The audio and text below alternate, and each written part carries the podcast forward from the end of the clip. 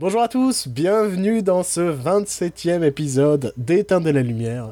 Déjà 27, c'est fou, j'ai l'impression que qu'on a enregistré le 26 il y a 10 minutes de ça. le temps passe vite, c'est assez exceptionnel, c'est vraiment... Ouais. euh, Franchement, on a dû traverser une faille spatio-temporelle. ah, c'est dingue, je ne sens pas les épisodes passer et, et La ça, semaine est passée tellement rapidement. Et ça, c'est fort. Bon, euh, pour ceux qui n'ont pas compris la blague, nous enregistrons bel et bien cet épisode 10 minutes après le précédent, puisque potentiellement, au moment où vous écoutez l'épisode, ou que sais-je encore, euh, nous sommes à Rennes pour euh, l'événement Pod Rennes, qui est cette Non, en rencontre. fait, entre- la- Oui La véritable raison, c'est que j'aurais pas le temps d'enregistrer avant, juste, avant Podren, justement. Mais- Donc, euh, mais- c'est hist- c'est histoire de sortir quelque chose la semaine Ouais, de Podren. c'est- histoire de, de- de ne pas laisser nos auditeurs orphelins de cette émission. c'est tout, c'est aussi simple que ça. Euh, L'émission de la semaine dernière était peut-être un peu longue, c'était 1h40 à peu près. On s'en est rendu compte à la fin c'était vraiment très long. 1h40 de news au ciné, bon. Euh, désolé, les- vous l'avez peut-être est- écouté en morceaux, mais c'était histoire, c'était histoire de d'aborder Oui, mais- plein de sujets qu'on n'avait pas abordés. C'est peut-être long, mais vous, sa- vous savez que c'est, on est les premiers marqués par ça, vu qu'on est en train d'enregistrer juste après. Donc on est déjà fatigué alors qu'on a encore une émission à faire derrière. On a C'était- encore au moins une heure et demie d'émission là. Non, je pense que cette émission doit être beaucoup plus courte. Étant donné que nous allons essentiellement parler de trois films qui sont sortis ces dernières semaines, euh, que nous avons eu l'occasion de voir. Enfin, Joël a eu l'occasion de voir les trois, pas moi, hein, puisque, Mhm. puisque je n'ai pas d'argument. Euh, J'ai l'impression que cette émission c'est le chaos parce que je ne t'ai même pas présenté. Bah oui, non, mais j'ai l'impression que, bah oui, c'est la continuation directe de l'épisode Bah, d'avant. c'est pour ça. euh, En fait, j'ai l'impression d'enchaîner. Donc, bonjour Joël, comment vas-tu? Bonjour Bruno, bonjour tout le monde. C'est reparti pour un tour. Ça fait plaisir de se retrouver. Ah, ça fait tellement longtemps. Comment s'est passée ta Oh là semaine là, j'aime bien comment on fait la même vanne pendant 10 minutes. oh bah tu sais, ma semaine, j'ai fait plein de trucs et j'ai rencontré Steven Spielberg hein. qui m'a dit euh, Bruno, j'aime beaucoup Éteindre la lumière. Très bonne émission. Il parle un peu comme Donald Trump, non? Et Enfin, ouais, ouais, comme Don- tous les Américains Donald que tu Trump, rencontres. Donald Trump imité par Patrick Sébastien. Bonjour, je suis Donald Trump, président des États-Unis. J'aime beaucoup Patrick Sébastien. Mon émission préférée, le plus grand cabaret du monde. Ça me bien. rappelle la Trump Tower. La fatigue, mon gars, la fatigue. Mhm. Je crois que ça va être le titre de l'épisode. La fatigue.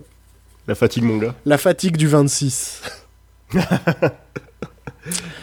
Euh, bah c'est très bizarre étant donné que je ne vais pas lancer de news étant donné sinon Bah oui. au moins qu'on vous refasse l'heure 40 pour ceux qui n'étaient pas là la semaine dernière mais euh, Je peux, je peux caler l'heure 40 en accéléré. euh, pendant- genre euh, passez là au ralenti si vous voulez tout.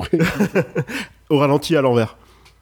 Il y aura peut-être des messages du démon ou des trucs comme ça. il y a des messages du démon ce que tu ne sais pas Joël c'est que depuis le début en fait je voilà, faut que je, je l'annonce aux éditeurs. Euh, quand j'enregistre cette émission, en fait, j'ai euh, mon enregistreur, j'ai mon ordinateur portable, et à côté, j'ai euh, le Necronomicon. D'accord. Et, et à l'intérieur, il y a des. Il y a toute une, une liste de phrases que tu peux prononcer dans le bon sens, et en fait, si elles sont inversées, elles euh, créent des appels pour. euh, pour Et tu relâches les démons candariens, c'est ça Et ça crée, des, ça crée plein de choses. Ça crée des possessions, ça crée euh, l'élection de Donald Trump aux États-Unis, ça, a créé, ça a créé beaucoup de choses en réalité. Nous sommes un podcast dangereux. Moi, je, je, je, je, tiens à envoyer ce message à nos, auditeurs. Méfiez-vous lorsque vous écoutez le podcast. Mais je pense que même en tant que podcast dangereux, je suis sûr que nos éteints des vont nous défendre dans tous les cas. Ouais. Et donc c'est pour ça que tout de suite on va faire un canular. On va aller appeler, euh, on va aller créer un compte sur. euh, Grinder. Non, je cherchais un site marrant en fait. Sur Club Pingouin. Mais, c'est- mais comme ça n'existe Sur. LinkedIn. On va faire croire à un mec, il a été embauché. Ouais, on va faire croire à un stagiaire euh, qui l'a embauché. C'est marrant. C'est marrant. C'est marrant. C'est marrant 2017 les canulars téléphoniques. ça c'est vraiment un truc, c'est moderne quoi. Oui, ça ouais. c'est l'humour 2017. Pourquoi on parle comme ça d'actualité, Joël? Qu'est-ce qui nous arrive en ce moment? Je sais pas, c'est parce que tout ce qui se passe en ce moment, ça me perturbe. Je crois que c'est une émission sans filtre, là. Ouais. C'est l'émission où euh, les deux heures d'enregistrement qui étaient là avant vont nous mettre un coup. La preuve, c'est ces cinq minutes d'intro, là, qui n'en finissent plus. Mais en même temps, c'est aussi pour créer un peu de, de durée dans cette émission, parce que sinon, en 10 minutes, on a fini. hein. On va pas se mentir. hein. À un moment... euh, hein, Putain, mais 5 minutes de vide. 5 minutes de vent, C'est le titre de ma sextape. 5 minutes de vent. Et après, il y a 5 minutes derrière. Ah, Patrick Sébastien, C'est- le grand camarade. Oh, Oh, c'est génial, que de l'amour. sans mon doigt, sans mon doigt. Et on se met un doigt dans le cul. Euh, oui, Joël, euh, je suis choqué par tes propos. Euh, voilà, ce, ce manque de finesse euh, ce qui, me, qui me choque. Bah, c'est avec ce genre d'atti- de- c'est avec ce genre d'attitude qu'on peut devenir président des États-Unis. C'est vrai. Merde, t'as raison. Soyons vulgaires. Fichtre. Saltimbanque. Ventre saint gris. Rhododendron. Pédoncule, va. Grand Dieu. Pédoncule. J'aimerais bien m'appeler pédoncule. Mais c'est un sketch des Robins des Bois, ça. Et si on commençait l'émission? Non. Pourquoi commencer l'émission? Enfin, si on enchaînait sur quelque chose de. de- Bah non, De parce qu'on parle même pas des Robins des Bois. T'aurais dit, ce serait pas un sketch d'Eric et Ramsey, et là je t'aurais fait. En parlant d'Eric et Ramsey, Joël, donc vas-y, on refait, on parle d'un truc, et genre ça En va fait- nous mener à un sketch d'Eric. Tu, la Trump Tower, est-ce que le, tu vois, la Trump Tower, l'équivalent en France, ce sera un petit peu, euh, je sais pas, moi, peut-être. Je dirais la euh, tombe Parnasse, peut-être. Oh, ouais, pourquoi pas, tu vois. D'ailleurs, c'est- c'est- il y, a eu un- il y a eu un film sur la tour Montparnasse, il me semble. Non. Ah bon Si, si, je crois que ça s'appelait euh, Les Dalton. Avec, Ah oui, avec, effectivement. avec, Avec euh, Eri- Eric et Ramsey en agent secret Ouais, exactement. Oui. En parlant d'Eric et Ramsey, Oui. je- il me semble qu'il y a un film cette semaine que nous avons vu tous les deux, euh, qui a été réalisé par euh, un certain Eric Judor. Par un certain Eric et Ramsey. Un certain... En- Je crois qu'enfant, je savais pas discerner qui était qui. Mais, mais, mais enfant, c'est toujours le souci avec les... En même temps, j'allais dire enfant, mais je me souviens qu'avant que je regarde Key and Peele, je ne savais pas qui était qui et qui était Pile. Qui était qui? Qui était qui? Qui est qui? Non, mais Tous les mardis avec euh, c'est comme. Marie-Ange Nardi. Voilà. Là, je pense que la plupart des auditeurs ont déjà fui. Bon, donc cette semaine, on a bel et bien vu un film réalisé par Eric Judor. Ce film, c'est Problemos. Film un petit peu euh, sorti de nulle part, euh, moins d'un an après la sortie de La Tour de Contrôle Infernale, Qui a eu un grand succès. qui a eu un immense succès, mais genre planétaire, genre Qui a ravagé toutes les salles de cinéma. Il y avait du monde partout. partout, partout. C'était dingue. partout. Dingue. Donc Problemos d'Eric Judor qui euh, raconte l'histoire. Entre guillemets. En gros, c'est un zadiste. Non, c'est pas un zadiste. un- non, ça se passe dans un camp de zadistes. C'est un, c'est un, un mec qui suit sa femme qui veut passer ses vacances dans un camp de zadistes. et qui se retrouve dans ce camp de zadistes et. Ta-ta-ta, péripétie massive qu'on peut se permettre de spoiler c'est dans la bande-annonce. Euh, Et c'est aussi la tagline du film. Ouais, c'est euh, c'est la fin du monde et il se retrouve coincé dans cette ZAD. Voilà. Euh, Alors, Par quoi commencer? Je- ouais, je. Bah, si, je peux dire brièvement que euh, ça m'a fait rire. Oui, moi aussi, oui. oui. Il, il y a vraiment des, des, des, des, des scènes drôles, des bonnes répliques, mais c'est pas un film. Mais pas un seul instant. Il n'y a, pas de narration, il n'y a pas d'histoire. C'est- une succession de sketchs et il n'y a même pas de fin. Il n'y a pas de fin. Il n'y a aucune fin. Le film s'arrête à un moment, c'est. Allez, on s'arrête. Ok. Mais ça... Non, mais mais- ouais, quand ça s'est arrêté, j'ai fait Ah. Non, mais moi aussi, hein, je crois que c'est, c'est- c'est, un des, des, des- des moments les plus hein que j'ai eu au cinéma. en mode, mais c'est pas possible, le film est pas fini. Enfin, mais il n'y a, pas- y a, pas- y a, bah, y a pas de construction en fait, il n'y a, pas- y a pas d'histoire, il n'y a pas de. euh, et et- et c'est très bizarre. euh, je- moi, j'ai, le sentiment déjà, étant donné que le film sort moins d'un an après la tour de contrôle infernale, que c'est un petit peu pour. euh, pour qu'Eric se rattrape du flop de la tour de contrôle infernal. Oula. Qu'on lui a... Non, mais dans le sens où euh, bah, il... il a eu son film qui, euh, qui avait un, un certain prix, mais qui n'a pas dû non plus coûter cher et qui a complètement bidé. Ils, ont... Ils lui ont donné un film qui, a- qui coûte encore moins cher, qu'il n'a pas écrit. Il n'est pas. euh, Il n'est pas, euh, il n- il n'a pas écrit le film, tu vois. Donc on lui a dit, bah il y a scénario là, on aimerait bien le faire en film. tu nous dois des pognons, tiens, fais-le. et, et- et- parce que il y a ce côté très peu travaillé, je trouve, dans l'ensemble. Oui, ouais, ouais. Même ouais, en ouais. termes de, genre Compa- de, de décor, c'est quatre tentes et la moitié d'une, tu vois. Comparé à la tour de contrôle infernale, où bah, il y avait eu un travail de décor, il y avait eu des idées de mise en scène. Oui, oui, clairement. oui. Là, il y a très peu de mise en scène. Euh, je pense que ce qui a dû aussi jouer, j'ai le sentiment que euh, le film est essentiellement centré sur euh, l'improvisation. Ouais. Euh, et, et forcément, un film centré sur l'improvisation, c'est difficile de, de tenir une histoire cohérente et de tenir un film cohérent où tout, tout toute la mise en scène avait été prévue par avance, tu vois. Mhm. J'ai j'ai vraiment ce côté où par moment tu sens qu'ils se sont tapés un délire, ça les a fait rire, ils ont tourné la scène. Puis après ils l'ont mis dans le film, ils ont fait bah ouais mais ça n'a aucun rapport avec le reste. Oh c'est pas grave, c'est marrant. Euh, Ce qui me gêne vraiment c'est que ben quand c'est marrant, c'est vraiment marrant quoi. Ouais, il y a des passages très drôles. Enfin, le mec qui raconte. euh, Je sais pas pourquoi ça m'a fait rire, mais le mec qui raconte que les, les chips à l'ancienne, il rajoute du crousti dedans. Ça, ça, ça m'a tué. Euh, De toute façon, c'est le meilleur perso du film. Et, C'est mon euh, dodo et, et il quitte trop tôt le film. Ouais, ouais. Et, et c'est trop. Ça m'a. C'était trop dégoûté, quoi. Parce que chacune de ces apparitions était hilarante. Mais vraiment, le passage sur les chips, c'était super drôle. Mais il y a, y un truc que- avec Eric et les chips, en mais, fait. mais c'est ça, c'est que déjà dans la tour de contrôle infernal, le passage sur les chips, il était hilarant. Et là, on a un nouveau passage sur les chips et c'est super drôle.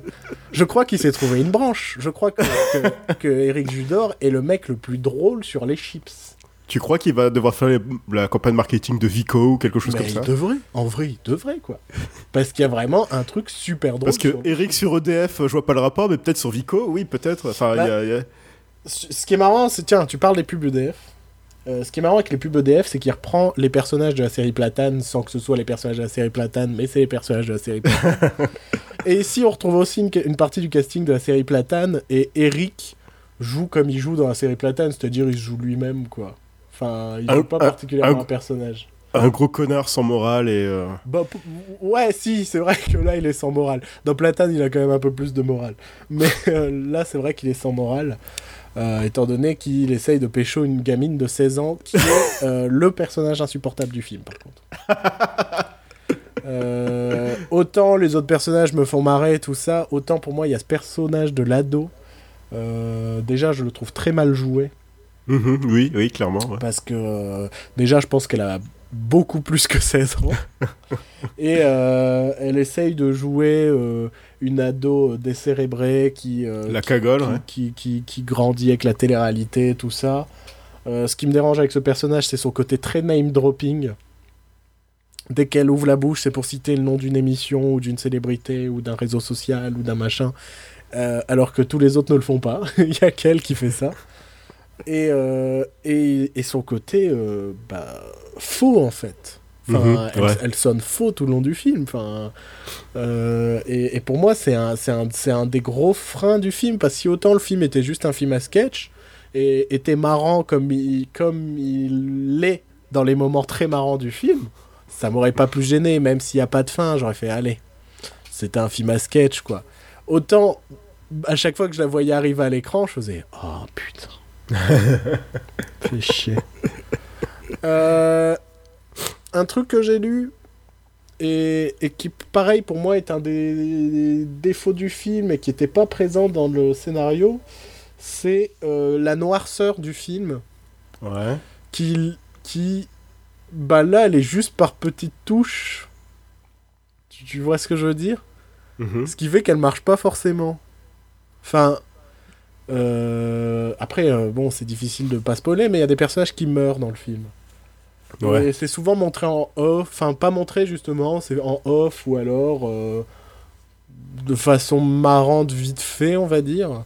Là où, de ce que je sais du scénario écrit par Blanche quelque chose, je ne sais plus son nom, qui interprète Gaïa dans le film. Oui, ouais. Euh, Elle était dans le, euh, le Jamel Comedy Club. Bah, elle fait partie de la première génération du Jamel Comedy Club, Oui. au même titre que Fabrice Eboué. Et ils avaient déjà fait la série Inside Jamel Comedy Club, qui, Ouais. est, euh, qui est vraiment pas mal, qui est un faux documentaire sur le Jamel Comedy Club. Et où en gros, tu vois que Jamel, il en a rien à foutre de leur tournée à travers la France. Et je crois qu'à la fin de la saison 1, ils meurent et ils se retrouvent eux-mêmes à se gérer ou je sais pas quoi. Et, et qui était une série sympatoche, quoi. Et je crois qu'elle écrivait aussi sur cette série. Mhm. Et, euh, et donc je sais que du scénario, dans son, scénar son scénario était beaucoup plus sombre, apparemment. Et ça se ressent dans le fait qu'il y a toujours cette pointe de noirceur, mais qui marche pas plus que ça dans celui-là. Tu vois, je dirais pas que c'est un film d'humour noir, par exemple. Ouais. Pourtant, alors qu'il y a des morts dans les personnages principaux et que ça se veut un peu marrant sur les morts, mais c'est tellement mis au troisième, quatrième, cinquième plan que... euh, Non. Surtout que la fin, la fin semble mener vers un truc assez noir, et ça coupe. C'est très bizarre, ça. C'est... On, on dirait presque une censure, c'est-à-dire qu'il allait y avoir euh, beaucoup de violence, sans trop en dire, et... Et hop, fin. Genre, c'est fini. vous verrez pas. Non, c'est trop violent. C'est trop violent, on vous cache tout. Donc, euh, très problématique ce film. En dehors, enfin, le jeu de mots avec le titre n'est pas fait exprès. Dans le sens où je suis, je suis sorti de là en me disant, bah c'était marrant quoi. Mais oui, c'est ça. J'ai mis du temps à savoir si j'ai aimé ou pas, en fait, au final. Pareil. Parce que, j'ai ri. Il y a des moments où j'ai vraiment bien ri. Mais ouais, c'est. T'as cette impression de flottement où tu sais pas du tout ça, ça va. Il n'y a, pas de- d'histoire, il n'y a pas de. Il y a, il y a un gros souci au aussi au niveau du temps qui passe. Tu vois, il est censé, C'est vrai qu'il. il est censé se passer des mois quoi. Oui, oui, il le dit à un moment que ça fait genre 5 mois que ça a commencé. Et- Enfin. Et t'as l'impression qu'il s'est passé une semaine, quoi. Et- Ouais. pas- et- mais ça, c'est pareil. On dirait que c'est euh, c'est parce que ça n'a pas été prévu dans la pré-production. Il n'y a pas eu cette réflexion de faire évoluer particulièrement les décors, de faire évoluer les looks des personnages, faire évoluer quelque chose pour donner l'impression du temps Ouais. qui passe. Ou alors, ça méritait juste un petit, un petit encart en bas de l'écran qui fait euh, euh, un truc genre euh, deux, jours après la, deux jours après la fin du monde, tu vois Ouais, six jours après, après, la fin du monde et faire crescendo et par le montage t'aurais pu le faire comprendre. Là, Après, le pas. film est divisé en plusieurs actes, hein, comme, euh, comme était la tour de contrôle infernal. Ouais. Ouais, mais là ils servent pas les actes étant donné qu'il y a Oui, pas voilà, c'est ça. Il y a. En même temps dans la tour de contrôle il n'y avait pas non plus d'évolution particulière. Si, ils étaient super intelligents au début, mais après, ils sont complètement débiles. Oui, c'est sûr. Mais euh, donc euh, étrange film. Euh, moi, je me suis. En fait, ce qui m'a fait me dire qu'au final, j'ai bien aimé quand même, c'est que je me suis dit, est-ce qu'il y a des passages que je reverrai? Et je me suis dit, ouais, clairement. Parce que moi, le passage sur les le passage sur les chips qui croustillent. Oui, parce que, euh, oui, parce que les chips à l'ancienne, les vraies chips anciennes, c'est mou. Bah oui. Parce que Donc c'est- Babylone, Babylone, le système, il rajoute du croustilles dans les chips à l'ancienne. ça n'a. De toute façon, les scènes de Doudou, elles sont extraordinaires. Le- Mais oui, le, le fait qu'il raconte, ouais, c'est Babylone qui veut absolument que j'achète des trucs au supermarché. Moi, quand je rentre, bah, je passe devant la boucherie, donc j'achète du chambon. Ce qui est marrant, c'est que là, on doit être les deux seuls cons à rire. Parce que les gens n'ont forcément pas vu le film. Mais On euh, était 10 dans la salle quand je l'ai vu. ah, nous, on, nous, on devait être 6 ou 7 et il y a des gens qui sont Ouais. partis pendant. Ah non, tout le monde est resté et Euh. je pense que tout le monde s'est marré en fait. Tout le monde, on était Non. 10, mais. Nous, on était deux à se marrer comme des, co- comme des connards au milieu de la salle. Mais euh, ouais, je trouve ça trop triste qu'il s'est séparé du, du personnage beaucoup trop tôt. Quoi. Ouais, ouais. Parce Ouais. que Surtout qu'en fait, c'était le, le seul personnage assez naïf et un petit peu innocent par rapport au reste. Parce que tous les autres personnages, c'est un peu des gros connards Ouais. euh, sans fond. Ouais. Et ouais, t'as deux personnages qui ressentent vraiment, c'est bah, Doudou qui, bah, qui disparaît. Mhm. Et le mec qui construit sa cabane. Simon. Simon, voilà, c'est ça. Qui, qui, qui m'a fait rire aussi. Il y a une scène où. Bah, où il déjà, chasse. à- Moi, déjà, son intro dans le film m'a fait rire. Le gros, 4-4. Il y a, y, a, y a Eric qui arrive comme ça, qui se gare pour aller à la ZAD. Et, euh, et il arrive, tu sais pas encore qu'il fait partie de la ZAD, et il fait Oh, euh, Ce 4-4. oh vous avez un beau 4x4, vous savez. euh. Et puis, euh, je vais vous raconter une anecdote j'avais le même, mais en noir. Et rien que là, je me marrais, quoi. J'étais en mode, mais putain, c'est de la comédie de malaise un peu, et moi j'aime bien oui, la comédie mais je de sais malaise. pas, oui. Je sais pas, un moment où il y a Rick qui est tout seul, puis il entend la voix de Simon, il est caché dans un trou, puis il y a sa tête qui dépasse. Rien que ce plan où sa tête qui, dé- qui dépasse du trou, ça m'a fait rire. Avec son, ch- son, son taser de lapin, enfin, c'est n'importe quoi. Non, mais voilà, film, euh, film très étrange que je peux pas conseiller particulièrement parce que c'est pas un bon film. C'est pas un film, quoi. Ouais. Mon, niveau Mais- montage, niveau histoire, euh, c'est raté, quoi. Mais c'est marrant. Si vous Ah, voulez, c'est bizarre, ouais. si vous voulez marrer, euh, vous, vous- si vous voulez vous marrer comme ça euh, par intermittence dans le film, ouais, c'est, c'est- c'est- c'est- vous voyez-le, c'est marrant. Vous regardez-le un dimanche pluvieux, vous voulez vous marrer Ouais, de temps en temps. C'est pas un film à voir au cinéma, c'est un film à voir un de ces quatre. euh, Ne serait-ce que pour les scènes de Doudou. J'ai envie de revoir les scènes de Doudou. C'est ça qui me fait dire que j'ai aimé le film quand même, quoi. C'est euh, c'est Doudou. Doudou, il était drôle. C'est mon dodo, hein Même sa femme, elle est drôle, quoi. Elle a qu'une réplique pendant tout le film. Ah, c'est mon hein. Oh merde. Non, mais ouais, c'est- c'est étrange, hein. C'est. Ouais. Parce que, ouais, mis à part de dire que c'est un mec qui se retrouve dans une ZAD et c'est la fin du monde, on n'a rien d'autre à raconter, en fait. C'est parce qu'il se passe rien.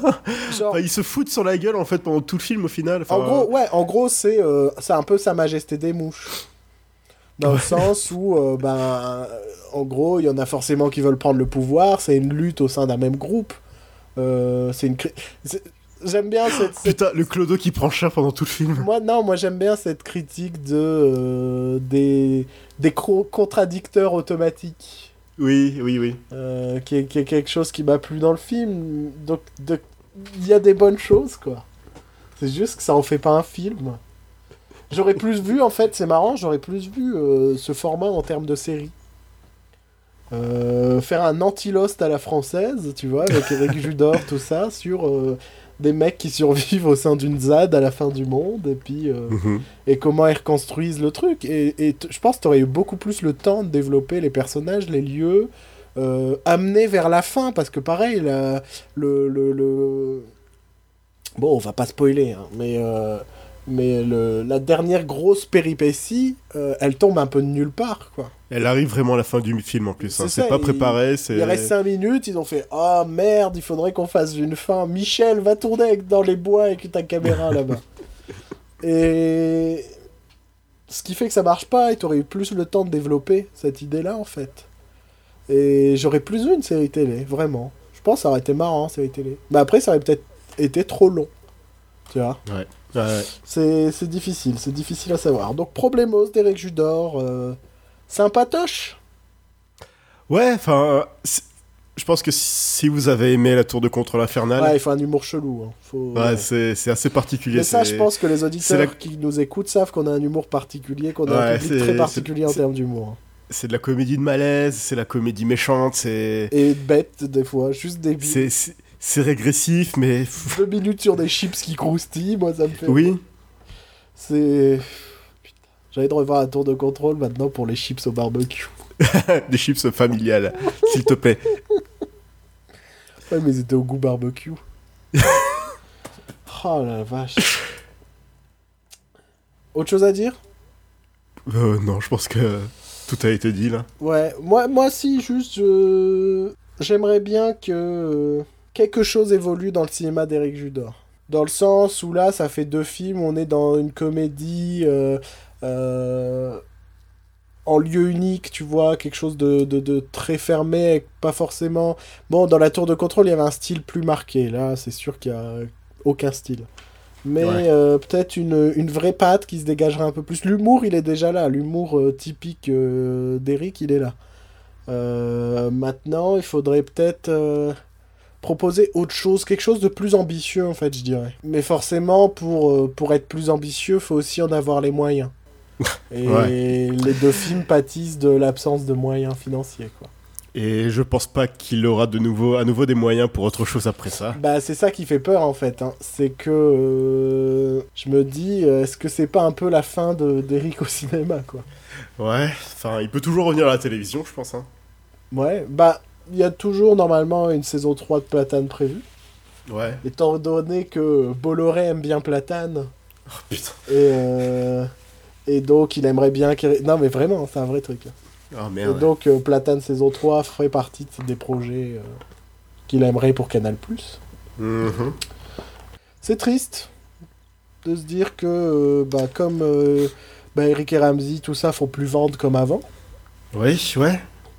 Et c'est triste que c'est aussi triste de se dire que le cinéma aussi d'Eric et Ramsey d'avant est vraiment moins bon que celui de maintenant.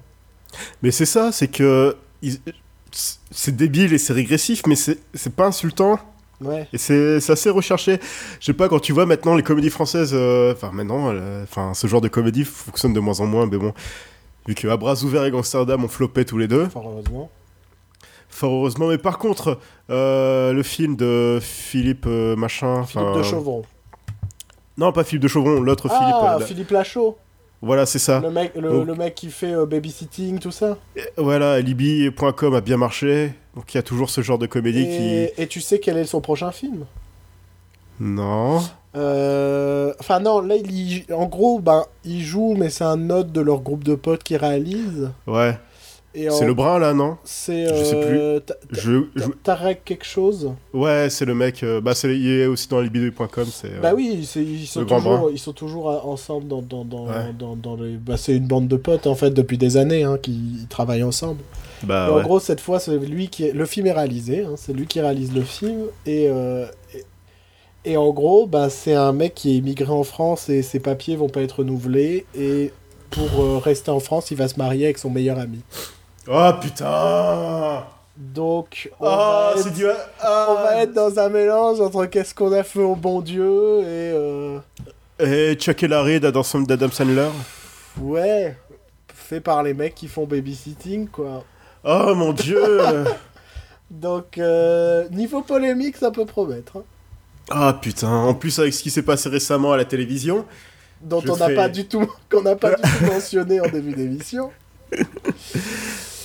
Donc euh... ouais, mais en même temps après, je comprends qu'on puisse ne pas aimer Eric et Ramsey. hein. Ah ouais, c'est assez particulier. hein, C'est- enfantin, c'est régressif, c'est moi je rapproche ça à, à du Will Ferrell quoi. Ouais, ouais, ouais. Euh, moi, Will Ferrell, le mec me fait, me, me fait chialer de rire. Euh, c'est un, c'est un, c'est un maître dans ce qu'il fait, mais après, je peux comprendre aussi qu'on n'aime pas, quoi.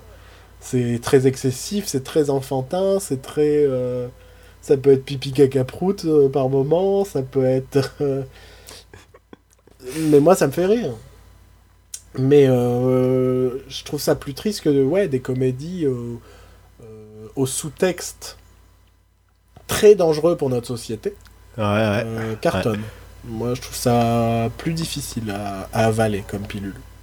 Et après qu'on nous dise Ah mais non, mais c'est de l'humour On peut plus déconner Non, mais c'est c'est- c'est- voilà, c'est une époque un peu. C'est particulier, ouais. Bah, ce qui est rassurant, c'est qu'il y a quand même de plus en plus de gens qui ouvrent les yeux, je dirais. Ouais. Même moi, au final, enfin, je me rends compte que c'est pas c'est pas quelque chose que je me posais pas la question en fait avant. Ouais, ouais, je vois, ouais, pareil. Tu vois ce que aujourd'hui, j'ai plus tendance à voir le truc et à me dire putain, c'est limite quoi, Mhm. tu vois? C'est vrai qu'il y a encore quelques années, j'aurais défendu ce genre de truc, mais. J'aurais peut-être pas dé... non, j'aurais pas défendu euh, une comédie de euh, Philippe De Philippe de Chau... Non, mais Philippe le Lachaud, principe. Philippe. Mais Le principe de faire ce genre de comédie, enfin, le- de se dire que. Il y a cette liberté d'expression, tout ça, tout ça, mais non. Enfin. bah, en fait, c'est c'est en, en gros, pour moi, déjà, il y a- je dirais qu'il y a un truc. T'as remarqué comment on est devenu très sérieux? Ah, là, coup, il y a une. Malgré une la fatigue. la- Mais, mais bah, de toute façon, un jour, on fera un épisode aussi sur la comédie, expliquer ce qui nous fait rire, ce qui nous fait pas rire. euh, euh, voilà. Mais euh, je dirais que un truc qui est important, c'est qu'on peut rire avec quelqu'un, mais on peut pas rire de quelqu'un. Oui, voilà. Et euh, récemment, j'ai revu un sketch de Conan O'Brien, donc le présentateur Ouais. de Late Night. Que t'as partagé sur. euh, euh, J'avais, j'ai, partagé sur mon Twitter. En fait, Ouais. il, euh, il va draguer des gens sur Grindr. Mm. Donc ça peut penser à ce qui s'est passé récemment avec un certain, une certaine personne qui, dont le nom se rime avec euh, Anana. voilà. Euh, où en fait, euh, bah, à aucun moment, euh, Conan O'Brien n'est pas respectueux envers. euh, En fait, et pers- l'homosexualité en soi n'est pas drôle. C'est pas drôle d'être homosexuel. Non, Il y a rien de drôle dans l'idée de est- regarde, ça, il est homosexuel. et voilà, c'est ça. Ce qui est drôle dans ce qu'il a fait, c'est que bah, c'est sa réaction, c'est comment il agit, où il est complètement surexcité. C'est lui le débile de l'histoire. Et à la fin, et à la fin, il va rencontrer le mec avec une camionnette complètement dégueulasse, avec Cher et et euh, comment elle s'appelle? Lisa Min- Minnelli. Lisa Minnelli.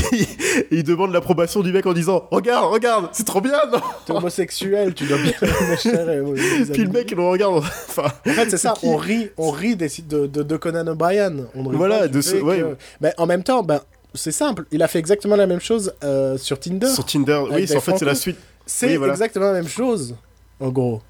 Mhm.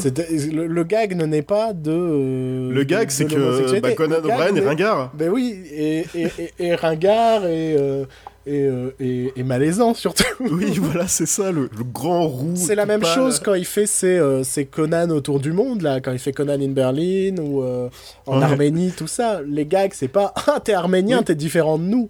Ouais, c'est, euh, voilà. c'est, je suis Conan O'Brien et je, Ouais. je suis asocial. C'est pareil quand- je suis un là où il va- Je suis asocial, je suis tout. De toute façon, Conan Là- O'Brien, un jour, on va se rendre compte que c'est le mec le plus drôle actuellement à la télévision. Mais oui, c'est ça, mais c'est ce que je me suis dit récemment quand il a fait son remote euh, à Berlin où il se fait euh, malmener par une dominatrix.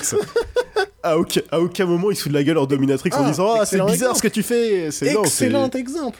Où il juge pas la dominatrix, il juge pas Non, les gens est- qui vont chez les dom- Excellent exemple. Et ça, c'est marrant. Voilà, c'est ça. Et ouais, je pense que. Se moquer de quelqu'un en disant Regarde, lui, euh, il est homosexuel, lui, il est noir, lui, il est gros, lui, il est juif, lui, il est musulman, lui, il est chinois, lui, il est. Bah non, bah waouh, tu me cites des exemples, tu me fais pas un gag. Oui, voilà, c'est ça. C'est aussi simple que ça. Et c'est là le, le- le souci de la comédie euh, Qu'est-ce qu'on a fait au bon Dieu que j'avais vu au cinéma à l'époque, pour essayer de comprendre le succès.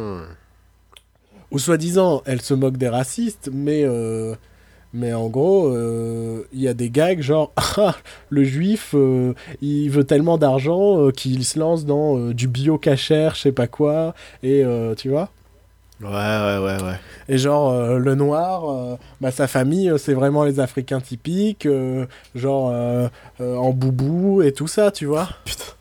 Ouais, ouais, ouais. Et c'est marrant parce qu'ils sont en boubou et ils parlent africain et on comprend pas ce qu'ils disent. Oh merde Voilà. Oh, Tu, tu- non, c'est, il est dur hein, comme film. Ah, putain. Et ce qui était dur aussi quand je l'ai vu, c'est euh, cette salle mort de rire et toi qui es au milieu en mode. Ouais, ouais, ouais. T'as remarqué comme dans, je suis en train de dire, dans Problemos, il n'y a pas de gag sur le fait qu'un personnage est noir ou un personnage. Si, y a un moment, il y a Eric, ça m'a un petit peu choqué, mais Ah après ouais je me dis que c'est. Si, c'est quand il parle de, du, euh, du chaman. Oui, mais c'est pas ça un connard, son perso. Oui, c'est- mais justement, voilà, c'est ça, parce que c'est un gros connard, c'est pas le héros du film, c'est. Tiens, il faut préciser qu'Eric est pas particulièrement le personnage principal. Enfin. Oui, ouais, a c'est bah, c'est ouais, c'est vraiment un casting en- d'ensemble. Ouais. Mais euh, c'est aussi oui. parce que le personnage est un connard et donc. Oui, euh, voilà, c'est un moment, ouais, à un moment, il se rend compte que le, le, le chaman de, du, du, du ZAD, en fait, c'est juste un, un, un clodo euh, qui s'est retrouvé là. Et puis il fait ouais, c'est un clodo, les clodos ça pue. Et à la fin, juste avant que la scène coupe, il fait et en plus il est asiate. Oui, mais, mais justement, le gag, c'est que ça n'est pas un argument, quoi. Bah oui, voilà, mais oui, on sait de. En même temps, ouais, c'est un gros connard, Eric, dans ce film. Je il trouve fait des trucs que complètement- justement l'exemple que tu cites, on se fout plus d'Eric parce que le- son C'est- argument il est complètement immonde. Il, il, est- il essaie de se taper une gamine de 16 ans alors qu'il a une femme et une gosse. euh, et dès le début en plus. hein, et dès le début, ouais. Ah, il. euh, Mais il n'y a pas de gag genre ah il est chinois donc ah il a un petit zizi. Tu vois? Ouais. Ouais. Tu vois? Ce genre de stéréotype euh, qui faisait rire il y a j'ai envie de dire 20 ans mais non en fait je suis sûr que tu sors une comédie une- comme ça et ouais. ça marchera. Sacré Philippe de Chauvron. Sacré, j'ai envie de dire humour français, mais euh, bon. Sacré euh, Kev Adams. Non, mais il doit y avoir ce genre d'exemple aussi à l'international. hein. Oui, oui. Kev Adams aussi, euh, dans Les Nouvelles Aventures d'Aladin, qui disait à chaque fois que Jean-Paul Rouve, son personnage, était, je cite, de la jaquette. Bah, y a- En a- argu- non, en non, argument que c'était un méchant. euh, toi, tu, l'as vu ou pas? Euh, non, je l'ai pas vu. Moi, je J'ai l'ai vu quelques passages. Il y a aussi euh, des scènes problématiques où euh, bah, le gag, c'est que le personnage, il est transgenre, quoi. Ouais. Ouais. Tu vois? Ouais, ouais, ouais, ouais, je vois, ouais. En 2017. Ouais, ouais, ouais, ouais, ouais. Et le viol, c'est cool, hein Ouais. Hein? Hein, Kev? C'est marrant, ouais. Ouais, ouais. On va les faire, on va les faire, on va les faire, genre les méchants ils vont se violer et nous on va filmer, c'est marrant et après on va Et, c'est drôle parce qu'en fait, c'est deux mecs. Mm. C'est deux mecs euh, qui qui font l'amour. Oh, Ça c'est cocasse, hein. Ça c'est vraiment le meilleur gag du monde, hein. deux hommes ensemble. Oh, Putain. connard. Voilà, c'était notre pamphlet euh, politique et sociétal. Euh, Voilà. le, le prochain, ce sera l'année prochaine. Non mais un jour on fera, euh, quand, quand, je sais pas, quand il y aura une grosse comédie populaire ou un truc, ce sera intéressant de trouver un bon moment pour faire une Des- un épisode des- spécial comédie quoi. Des, des comédies alternatives, enfin, à regarder plutôt que cette comédie-là. Oui, oui, non, bien sûr, mais qu'il y ait une circonstance pour faire un épisode sur la comédie, tu vois. Ouais, C'est- voilà. Bon, après, c'est parce qu'en France, si, on y a le festival de l'Alpe d'Huez, qui est un festival de la comédie en France, et C'est d'ailleurs euh, c'est là où il était bien vu ce film là euh, si j'étais un homme.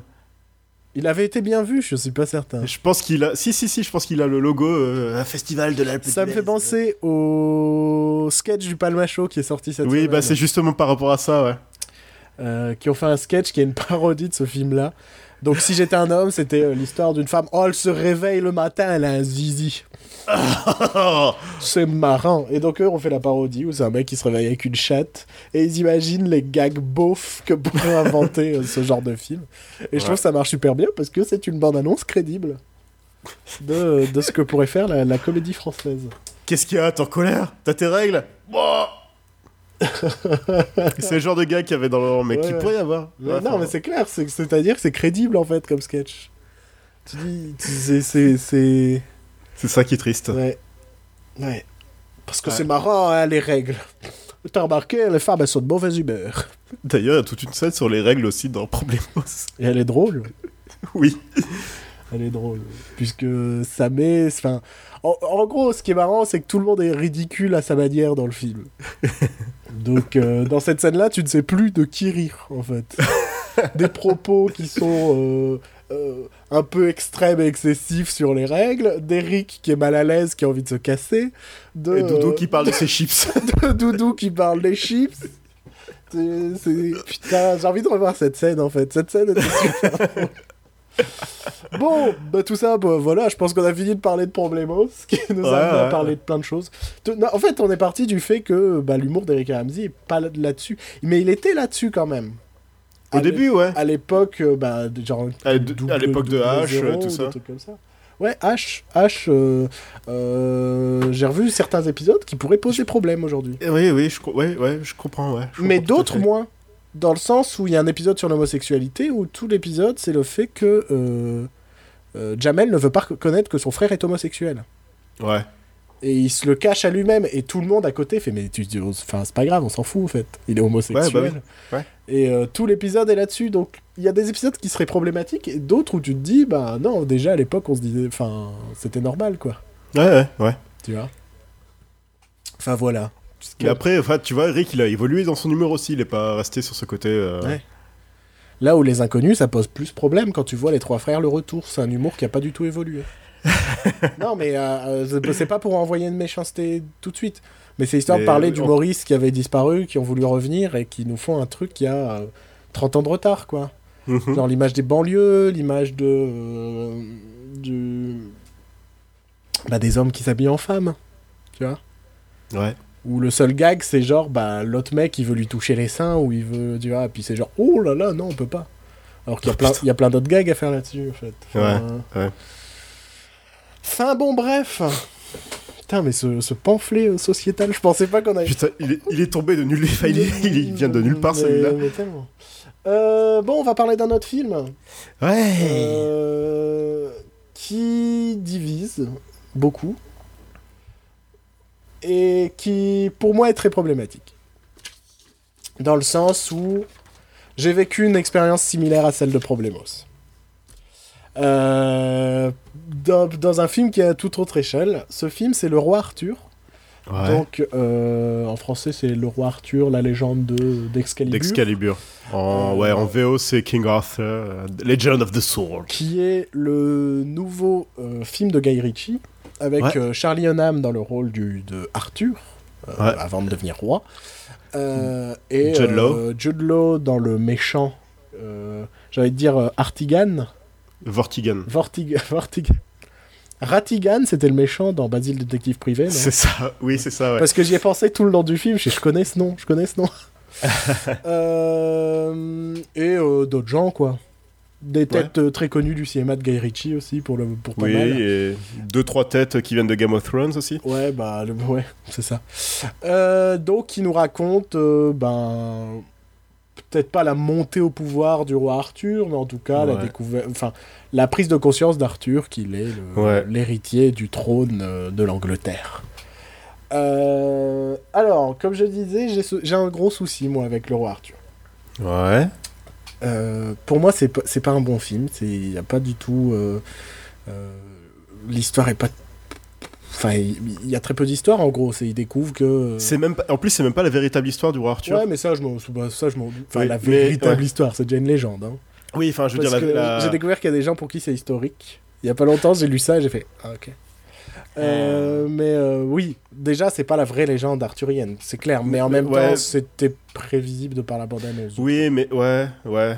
Bah, quand tu voyais la bande-annonce, tu te dis... je m'étais pas dit ah je vais voir la légende arthurienne. Tiens, en, en parlant de bande-annonce, Mais euh, quoi en parlant de bande-annonce? Bah, ce film est une énorme bande-annonce. Ouais, je, je sais pas. Enfin, Ah ouais, on va je, je- après. ouais, je vois ce que tu veux dire. Ouais. Mais euh, je dirais que c'est plutôt le pilote d'une série. moi. Mais euh, en gros, le vrai souci, ouais, c'est que bah, il il- il y, a- y a aucune histoire. Enfin, l'histoire, c'est bah, je découvre que j'ai l'épée, mais euh, Jude Law, il est pas content que, que, que je suis l'héritier du trône, il veut me tuer, alors je me cache et puis on va tenter de battre Jude Law. Ouais. Euh, et puis le film, il fait deux heures et quart là-dessus, quoi. Ouais. Euh, donc, donc, ouais, c'est pas intéressant. Les effets spéciaux sont vraiment dégueulasses par moment. Euh, Jude Law est en surjeu complet. Euh, en mode euh, Donjons et Dragons, le film, quoi, j'ai trouvé. En mode Jeremy Irons dans Donjons et Dragons. Ouais, exactement. Mais je suis sorti de là en me disant, il y a quand même des choses que j'ai aimées.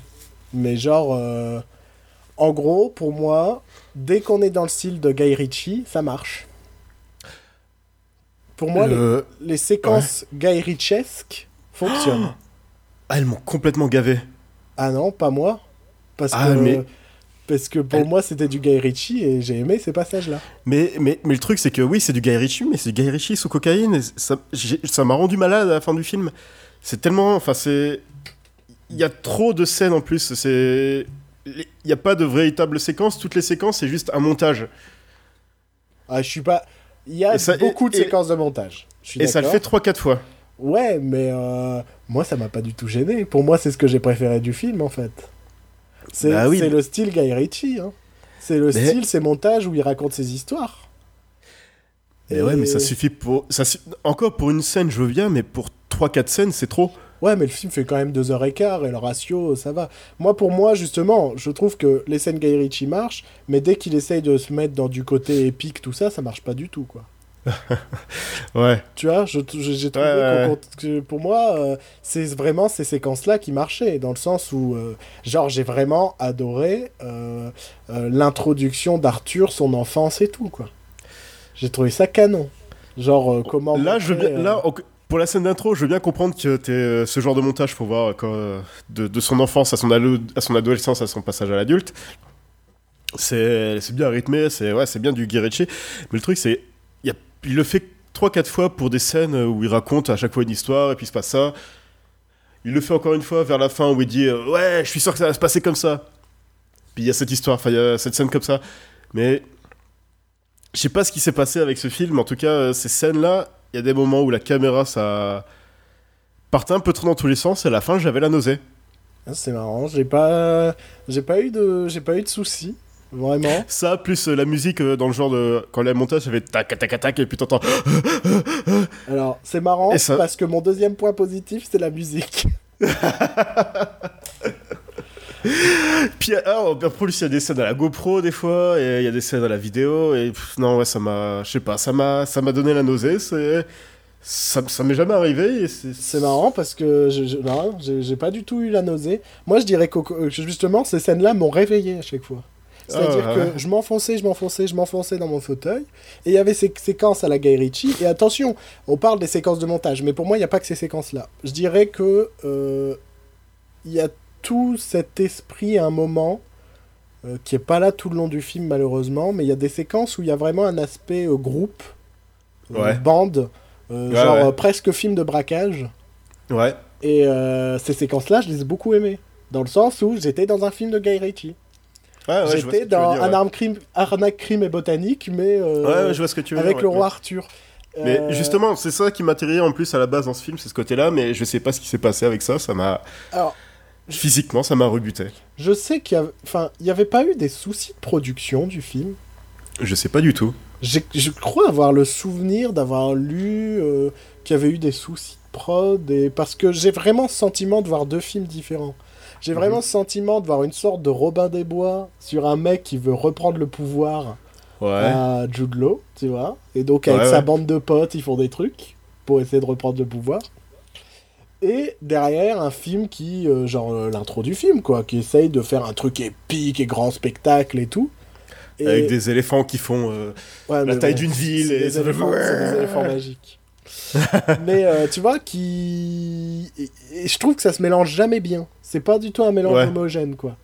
Et, et, et moi, les vrais. euh, Mais après, j'aime bien le style Guy Ritchie.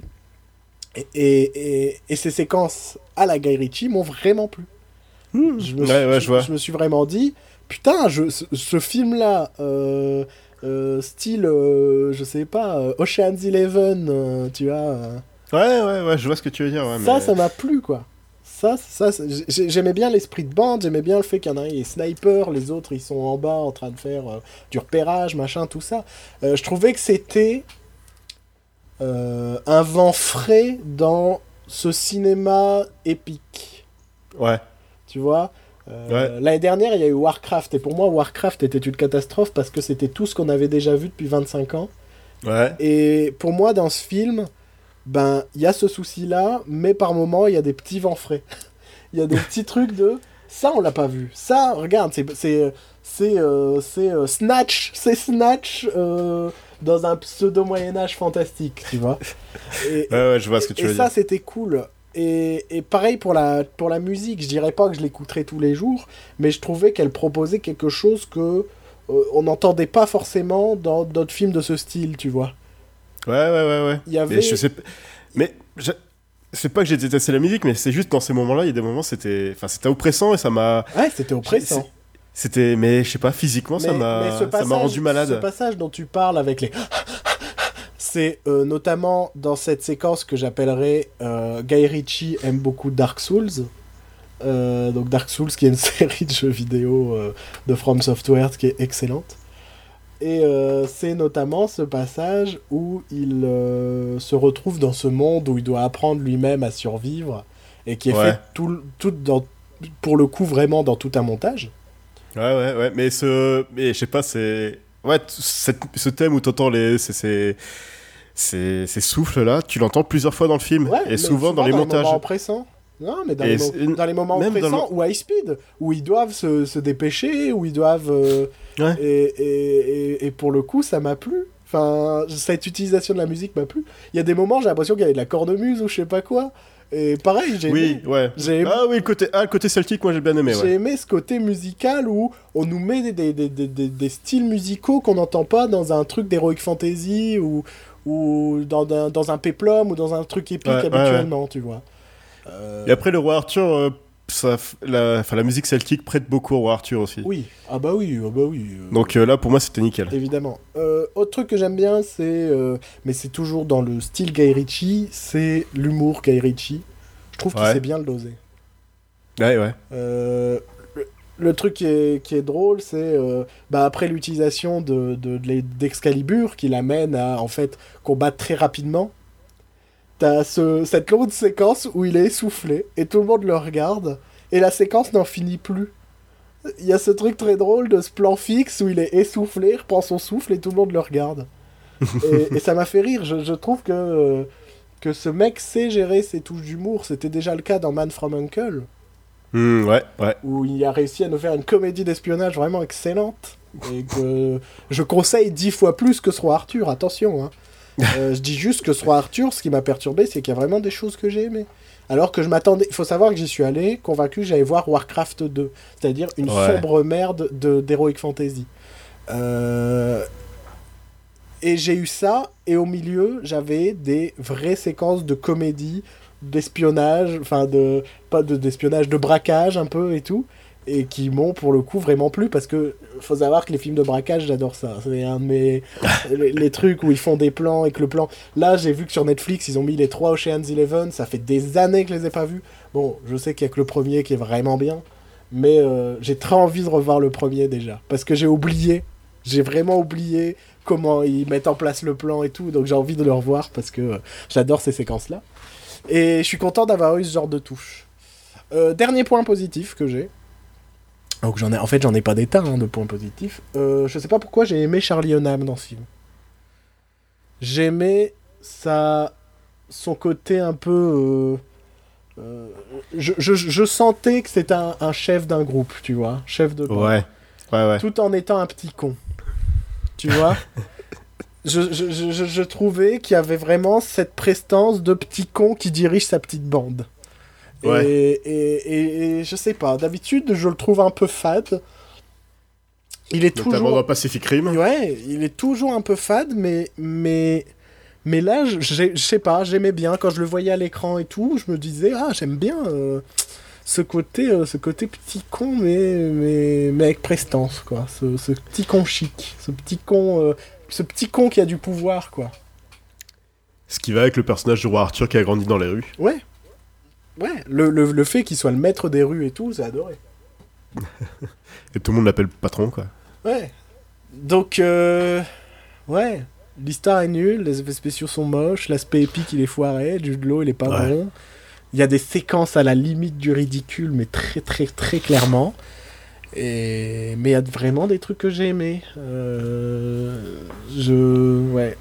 Donc je défendrai ces, ces, ces idées plus atypiques dans, dans, dans, dans- dans un film de, de fantasy, dans un film épique, euh, par rapport à cet ensemble qui est pas du tout homogène, quoi. Et moi, je reste convaincu qu'il faut pas que Guy Ritchie euh, tombe dans ce truc de gros budget, en fait. Pourtant, il est sur Aladdin pour Disney, là, à la suite. Mais moi, ça- j'aimerais bien qu'il fasse Man from Uncle 2, sachant que le scénario est potentiellement en cours. Euh, C'était ce souci qu'il y avait eu entre Sherlock Holmes 1 et Sherlock Holmes 2. Ouais. Où le 2, ils ont eu plus de budget, alors ils nous ont fait des séquences à la con, ralenti, avec des mitraillettes. Ah et putain, cette scène dans la forêt qui n'en finit pas. tu vois? Mais ouais, Alors ouais. qu'on aimait bien le premier, pas pour ces scènes d'action qui étaient ouais. Non, on aimait bien le premier parce qu'il y avait. euh, C'était marrant, la, la dynamique du, du, du duo marchait bien, tout ça, quoi. Donc euh, voilà, tu sens que le film semblait annoncer une suite, ce qui n'arrivera pas vu le bid monumental du film. Euh, J'aurais aimé la suite si ça avait été une, un Ocean's Eleven pour récupérer le Graal. Mais je sais pas si t'étais au courant, c'était aussi un projet de- de- d'univers euh, cinématographique. Mais ils auraient mis ça avec quoi? Bah la suite, ça aurait... Enfin, la suite. Le prochain film, ça aurait été un film sur Lancelot. Après, il y aurait eu un film sur Guenièvre. D'accord Vu qu'on voit pas Lancelot ni Guenièvre dans Ah, le mais film. j'avais une théorie, moi. Je pensais que Blue, c'était Lancelot. Je pensais que... Ah, Little Blue? Ouais, je pensais qu'ils allaient nous faire un, un, un Lancelot plus jeune, en fait. Non, non, c'est. Non, non, ouais. Et à la fin, il y aurait, je sais pas, euh, je pense qu'il y a un film sur Camelot qui était prévu à la fin. Bah, la quête du Graal, au moins, je suppose. Oui, voilà, c'est ça. Voilà, c'est ça. Euh, Tiens, il y a eu un, un, truc, je sais pas qui est dans le- si s'il est dans les légendes arthuriennes, mais je trouvais l'idée classe. L'idée que la roche dans laquelle est plantée l'épée est en réalité le corps du père. Je, euh, je pense pas que ce soit dans les légendes arthuriennes. Vu que, bah, apparemment, tout ce qui arrive, euh, enfin, comment le père récupère l'épée, tout ça, c'est un peu tout ce qui arrive normalement à Arthur dans la légende. Ok. Bah, tu sens que dans le film, en fait, tu sens que euh, Eric Bana, donc qui interprète le père, qui est donc euh, Uther Uther Pendragon. Pendragon, voilà. Euh, tu sens que c'est un peu plus lui, Arthur, en fait. Voilà, ouais, bah oui. Là, c'est le sale gosse qui vient au pouvoir, hein, Arthur. Oui, dans- parce dans- que Uther Pendragon récupère l'épée de la Dame du Lac et Ouais. tout ce genre de cru qu'il a connu Merlin, enfin... Mais ouais, maintenant, il y a Merlin dans le film. Oui. Je suis convaincu Enfin, que... Moi, je suis convaincu, je, ouais, je suis sûr que c'est la nana. Bah bien sûr, hein. Surtout qu'il y a un plan où on nous montre soi-disant Merlin qui est en train de faire un Oui, truc et tu vois qu'il y a des cheveux longs qui volent. Donc euh, moi je me dis bah ouais c'est clair c'est Merlin. Mais tu vois je préfère le fait que ce soit évident et ils le disent pas que à la fin Ouais. ils nous fassent genre en fait depuis le début tu sais je suis Merlin. tu vois? J'aurais trouvé ça ridicule. Là ils le disent pas donc si ça se trouve c'est pas Merlin hein, mais euh, bon c'est Merlin on est convaincu. Ouais. Mais euh, donc ouais On le saura jamais, non, on le saura vu que c'est un gros flop. Ouais. Je, en fait, ce qui me, ce qui me, ce qui me turlupine avec ce film, c'est que je sens que dans ce film, il y a un film que j'aurais adoré, en fait. Ouais, ouais, je vois, ouais. Ah, il y avait du potentiel, hein, mais je sais pas, ça, Et, ça m'a et comme ça j'ai m'a pas, laissé eu, indifférent pendant tout le film. comme j'ai pas eu de nausée, ça va, j'ai, j'ai- je suis sorti. J'étais indifférent, en plus j'ai eu la nausée, donc... euh, C'est comme moi quand j'ai vu Connasse, hein, et que je suis sorti de là, j'étais malade. J'ai été malade trois jours après. Bah, ça a bien influencé mon, mon, mon avis sur le film. Ah mon dieu. Mais euh, ouais, ouais je, je pense qu'on peut tirer une forme de satisfaction dans le film. Je- Yeah, ouais. La bande-annonce suffit, en fait. Non, non, non. ah non, moi la bande-annonce, je l'ai détestée. Hein. La bande Laquelle justement, bah, euh, la- je pense que c'est la dernière où, où c'est essentiel. En fait, la bande-annonce, c'est essentiellement l'intro. c'est genre, on te met la grosse truc avec les éléphants. Ah non, c'est pas la bande-annonce que j'ai vue. La bande-annonce qui m'avait plu, c'est celle où il raconte l'histoire aux, aux soldats. Puis il dit raconte-moi une histoire, puis après c'est le montage de tout ce qui se passe euh, Putain, j'adorais. avec la musique, avec la musique. euh. Mais moi, j'ai adoré cette séquence. Bah ouais, bah elle était bien en bande-annonce. soldats Et tout. Mais non, elle était bien dans le film. Ouais, mais c'était tout le temps dans le film. Mais non, c'était quatre scènes. 4 scènes, c'est beaucoup. Non, franchement, ça m'a. Non, le film fait 2h20 par là, non? Je trouve, je dis ça depuis le début, en fait, il fait 1h20, et là, je vais peut-être revoir mon jugement. là, je vais peut-être dire Ah non, oui, d'accord, en fait, c'est super chiant. Mais, euh, ouais. Bon. Roi Arthur, bah, démerdez-vous, hein, faites votre choix. Ouais. Sinon, regardez Man of Uncle, ça c'était vraiment Ouais, cool. ouais. Ouais, ouais, ouais, ouais. Avec du, du, du, du bon humour, un bon casting. Euh, Henri Cavill en- dans une comédie, ce qui est une chose rare, je trouve. Ah, il était dans Stardust. Il faisait qui? Bah, il faisait le le fiancé de la nana euh, avec, euh, tu le vois Charlie 10 Cox. minutes, quoi. Ouais. Et il a pas un rôle particulièrement comique. Bah, il fait un peu le gros connard. euh. Ouais, que là, il a un rôle où il joue le mec avec son flegme, mais qui est un peu une merde quand même, quoi. Tout en étant bon dans ce qu'il fait. En Ouais. gros, c'est c'est une merde Mais socialement. tous les deux, mais- non, mais c'est vraiment très drôle. Faut- Les, faut- les deux, les deux persos du film, c'est des merdes, mais en fait, ils sont super bons, mais ça reste quand même. En fait, ils sont bons dans leur métier, mais ce sont des merdes, quoi. Humainement, ils sont nuls. Non, très, très, très, très bons. Voilà On va pouvoir enchaîner et parler d'un troisième film que je n'ai pas eu l'occasion de voir, mais c'est pas plus mal. Ça va me permettre de te poser des questions dessus. Vas-y. Oui. Euh, en fait, je cherche une, euh, une vanne depuis tout à l'heure. Donc, ce film que tu as vu, c'est Emmanuel dans l'espace. Un- Oui. Un, un space opéra érotique Exactement. avec euh, Sylvie Christel, si je me trompe Oui. pas. Je crois que c'est elle qui joue. Avec une bonne réuti- réutilisation de la chanson de Pierre Bachelet. Ouais, un remix euh, fait par euh, David Skrillex. Mélodie d'amour, chante le cœur d'Emmanuel. Ah putain. Donc, euh, bon, trêve de- d'humour et de. De galéjade. Et de. Voilà. Galéjade, très bon mot. Euh, donc, tu as vu euh, Pirates des Caraïbes 17. Oui. La, le retour de la vengeance de Salazar Serpentard. La retraite de Capitaine Jack Sparrow. Non, Jack Sparrow. La il sort- continence de Capitaine Jack. Il est trop vieux pour ces conneries, tu vois. D'ailleurs, il y a un petit peu de répliques comme ça dans le film. Ouais, bah, je me doute. Voilà.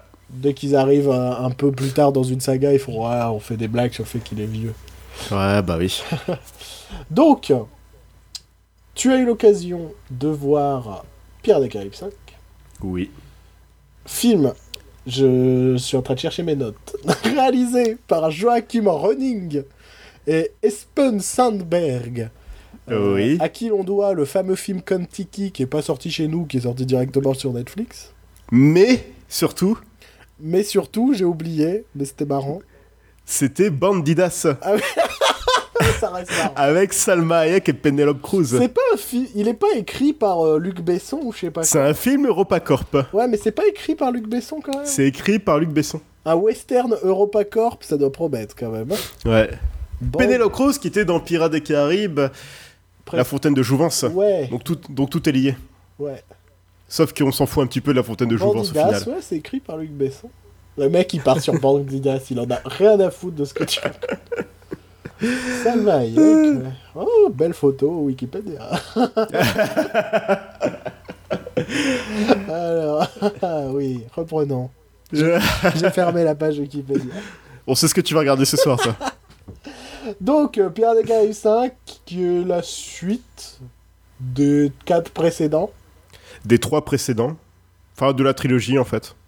Ça saute complètement le quatrième? Franchement, à part une référence rapide dans le film, le 4 est complètement oublié. Je pense. Pourtant, dans la bande-annonce.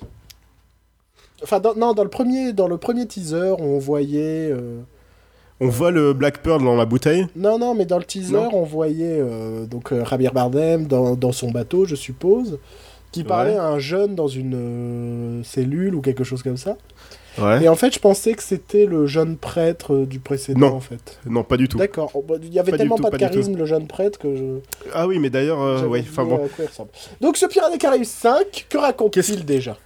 Alors, euh, en fait, c'est. Je sais pas si je peux spoiler, je sais même pas si c'est euh, officiellement. Enfin, si ça a été euh, dévoilé. En gros, ce personnage que tu vois dans la bande-annonce. Salazar, donc? Non, non, le jeune. Ah, le jeune, d'accord. Recherche le capitaine Jack Sparrow afin de retrouver le, le trident de Poséidon. D'accord, Afin de sauver son père d'une malédiction. d'accord. Voilà. Là, j'en dis pas trop. Ouais. Je vais peut-être aller dans les spoilers après, si ça te dérange pas. Euh, Tu- Tu t'en fous ou- Non, je compte le voir quand même. Ah ouais, ouais, ok. Ça, c'est. Ah, T'es sûr de toi, Bruno? Ouais, parce que j'aimerais bien spoiler à la fin. Non, je préfère le voir un peu quand même. bah, c'est surtout que moi j'aime bien les trois premiers. Sont Ah des- bah oui, ouais, non, mais oui, mais Ce sont des films que j'aime vraiment bien. Ce sont des bons. d'ailleurs divertissements, 6, euh, ouais, Tout public, mais quand même un peu sale, un peu. euh, un peu Je, craspec. on peut- euh, je y pense qu'on peut reprocher justement que ça devient de moins en moins tout public. Même en termes de rythme, ça devient un peu plus lent sur les derniers et, euh, Ouais, ouais. et avec des discussions plus sérieuses, mais Le 3 com- commence quand même avec un gamin qui se fait pendre. ouais. A Disney movie for the family. Ouais, mais moi j'aime ça, j'aime ça la noirceur dans les films pour enfants. Euh, j'ai- J'aime bien les enfants qui se font pendre. J'en ai d'ailleurs deux là accrochés, c'est magnifique. Coucou Putain, ton enfant il a, il a la voix. Ah, c'est parce qu'il a la gorge nouée. Donc, donc à part, à part ça, ça raconte rien quoi. Bah, tu veux que je raconte quoi? Parce que si. Ah, parce Après, que, je peux- en fait, la raison pour laquelle il se venge, c'est un spoil.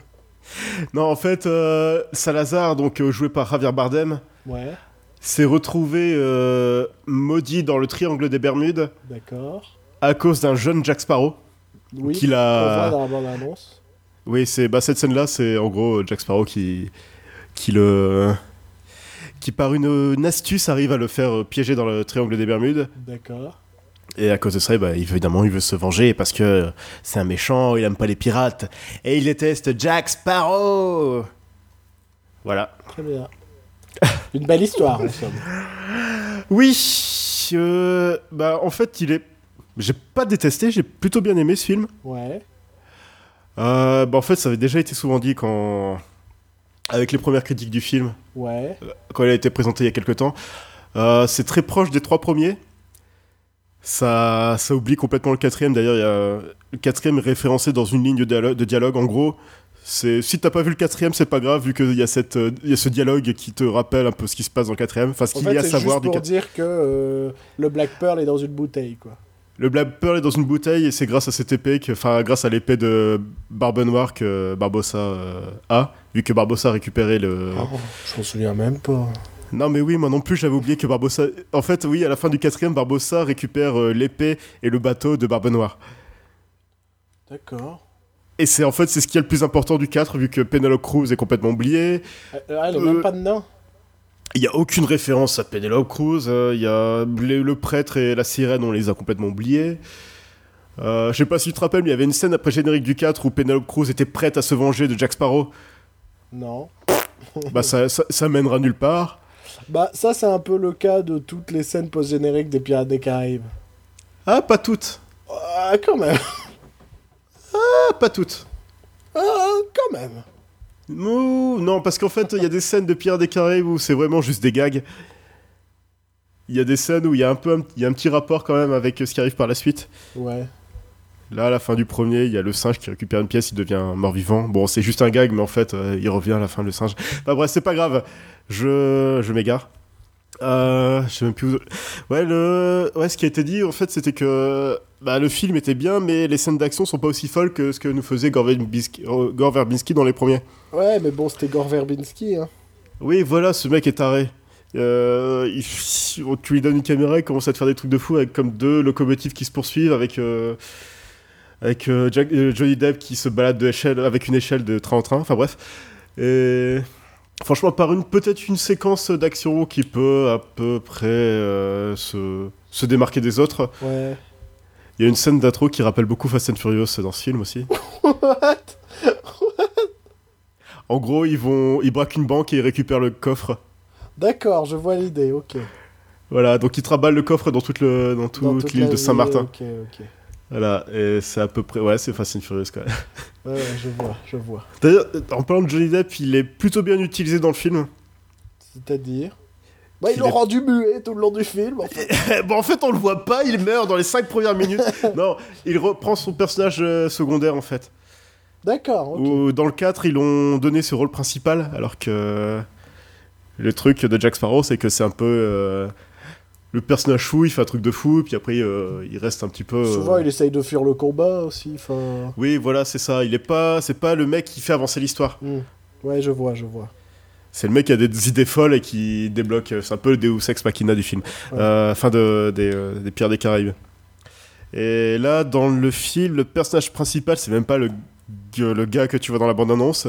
Ouais. C'est la nana euh, qui s'appelle Karina. Karina Smith, qui est une astrologue. Astronome, pardon. Justement, vu je que, grâce à. C'est en fait, c'est plutôt grâce à elle qu'ils vont retrouver ce trident, vu que c'est.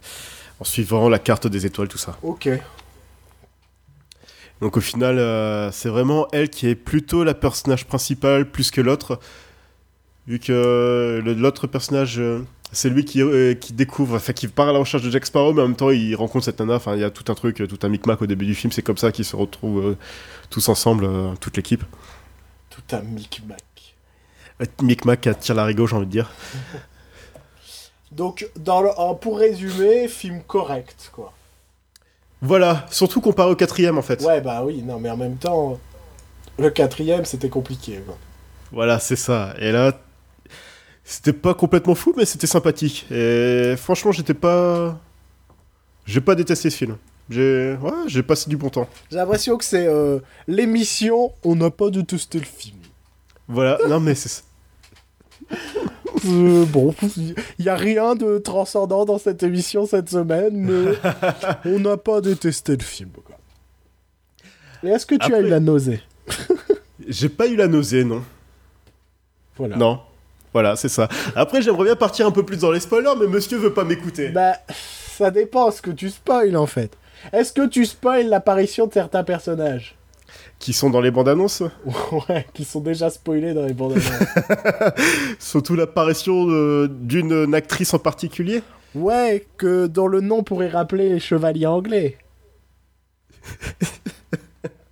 Hein? Ouais. D'ailleurs, euh, cette apparition, elle arrive vraiment à la toute fin du film Ah merde Ah oui, donc ils ont spoilé une des fins, quoi. Ouais, voilà, c'est ça. Ok. Mais en vrai, tu veux spoiler quoi? Bah que... Bon, attention, Non, mais dis-moi euh, le, le- le thème et je vais te dire. Enfin, le, ce que tu spoil et je vais te dire euh, Voilà. si je peux écouter ou pas. D'accord. Tu te souviens de ce que j'ai dit par rapport au, au mec, ce qu'il veut faire exactement? Oui. Il veut récupérer le trident pour sauver son père d'une malédiction. Oui. Tu sais... Ok. J'ai compris qui c'est son père. Voilà, c'est ça. D'accord. D'où Voilà. d'où le fait qu'on voit les deux autres, quoi. D'où le fait qu'on revoit les deux autres, oui. Ok, ok, ok. Bon, ça va, ça va comme ça. C'est d'ailleurs c'est la première scène du film, c'est comme ça que t'apprends que Ah, c'est un spoil du début oui c'est vraiment les deux premières minutes t'apprends que bah, ce ça personnage là c'est le fils de l'autre personnage. Je pensais que t'allais me spoiler la fin, genre... euh, Ah non la fin non parce qu'il y a eu ouais il y a genre deux trois twists euh, enfin Ouais. De, toi- de trois twists euh, Pirates des Caraïbes. oui voilà c'est pas non plus euh, le gros twist de la mort mais quand même Je vois, je vois. Ah oui, donc euh, bon, c'est bon. Oh, c'est bon. Si c'est un spoil de la scène d'intro, ça va, quoi. donc euh, oui donc au cas où alerte spoiler un peu tard maintenant. voilà mais j'ai pas dit qui, qui c'était j'ai pas dit exactement. Non, mais on s'en doute. Donc le jeune héros du film c'est le fils de Bill Turner. Ouais, William le Bottier.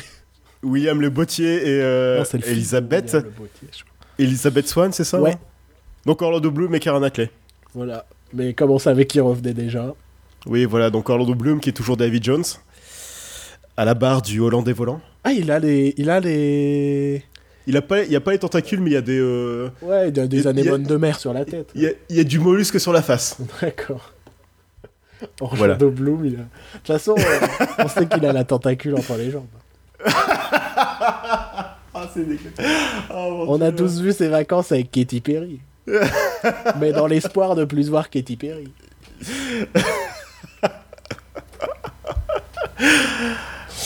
Bon, très bien. Donc, euh, bah, dans l'ensemble, euh, trois films. voilà. Voilà, donc euh, pour finir, ouais, enfin, c'est une bonne conclusion pour la trilogie. Je sais pas si, non, mais je sais pas s'ils veulent. Ouais, ça fait un petit peu. Je pense que s'il marche, ils vont en faire un. hein. Ouais, mais c'est pas vrai, c'est pas forcément nécessaire. Je pense Mec, en tant- en tant- Si Hollywood ne faisait que des suites nécessaires. Ouais, mais ouais, en tant qu'épilogue de la trilogie, c'est pas mal. Ok. Mieux que le 4. quoi. Oui. Mais le 4. Et là, dans le sens où, Ouais. non, mais dans le sens où là, t'as vraiment une liaison avec, euh, enfin, c'est re- directement relié aux trois premiers du coup. Ouais, je vois, je vois l'idée. Bon, très bien. Donc, tro- trois films. Vous vous démerdez. vous- non, mais Non, mais on peut pas forcément les conseiller massivement, quoi. C'est horrible. C'est trois films, plus ou moins intéressants, selon ce que vous recherchez. Je reviens. Ah oui, je reviens sur la musique de Pierre des Caraïbes. Ah, attends. Ouais. Ce qui est pas mal dans cette émission, c'est quand on conclut, on continue, en fait. voilà, c'est ça. Euh, c'est pas Hans Zimmer qui fait la musique, Ouais. c'est Geoff Zanelli, donc c'est un de ses protégés, il fait partie de ses boîtes de Donc production. c'est lui qui faisait déjà les musiques des précédents, alors. Parce qu'il est connu ouais. quand Zimmer fait bosser euh, ses assistants à sa place sur certains des projets. Exactement. Mais euh, tu, enfin, il y a rien de nouveau en fait. Bah, C'est beaucoup de, c'est beaucoup de reprises et rien de réellement nouveau. Même le thème du méchant, il est pas vraiment, il est pas vraiment marquant.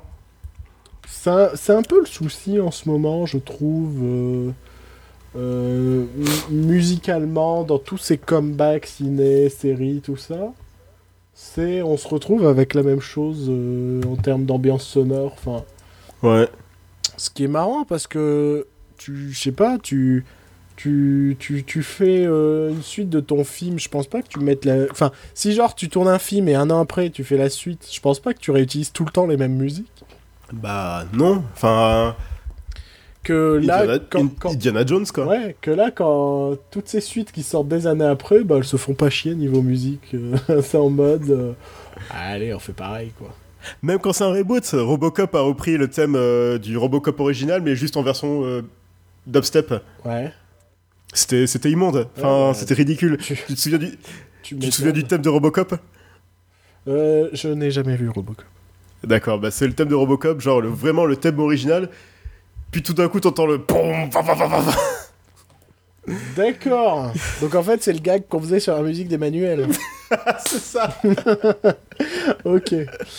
Euh, Puisqu'on a été un petit peu. euh, pas chafouin, je dirais, mais mi-figue, mi-raisin au sein Oh, de cette putain, émission. Je déteste tellement cette expression. Moi j'aime bien. Je sais pas, mi-figue, mi-raisin, non, je, c'est... Moi j'aime bien, en vrai. C'est vraiment l'expression la plus mi-figue, mi-raisin qui existe au monde. Ah mon dieu. Mi-figue, Michel Drucker. Michel Drucker, Michel Denisot. Voilà, donc là on est parti pour 8 heures, donc vous nous retrouvez dans 8 heures à la fin du podcast. non, donc ce que je voulais dire, c'est que puisque nous avons été euh, mitigés, je dirais, Oui. euh, au sein de cette émission, euh, on pourrait donner un petit conseil un peu plus positif à nos chers auditeurs, quelque chose qu'on a aimé dernièrement. Quel est ton choix, Oui. Joël? Alors, euh, on va dire qu'on parle toujours d'eux. Netflix Ouais. Tu veux parler eu- Netflix de notre sponsor Netflix? Netflix, la meilleure chose qui soit arrivée à l'humanité depuis euh, l'invention de l'eau chaude. Et que par contrat, Netflix, on est obligé de dire Netflix tous les Netflix trois mots Netflix D'accord, Netflix, Netflix, Netflix. Bon, oui, et donc Donc la nouvelle saison d'Unbreakable Kimmy Schmidt est sortie. Donc série de Tina Fey et de quelqu'un d'autre d'où j'oublie tout le temps le nom. Son mari. Non, c'est pas son mari. Son mari, c'est celui qui fait la musique. Enfin bref.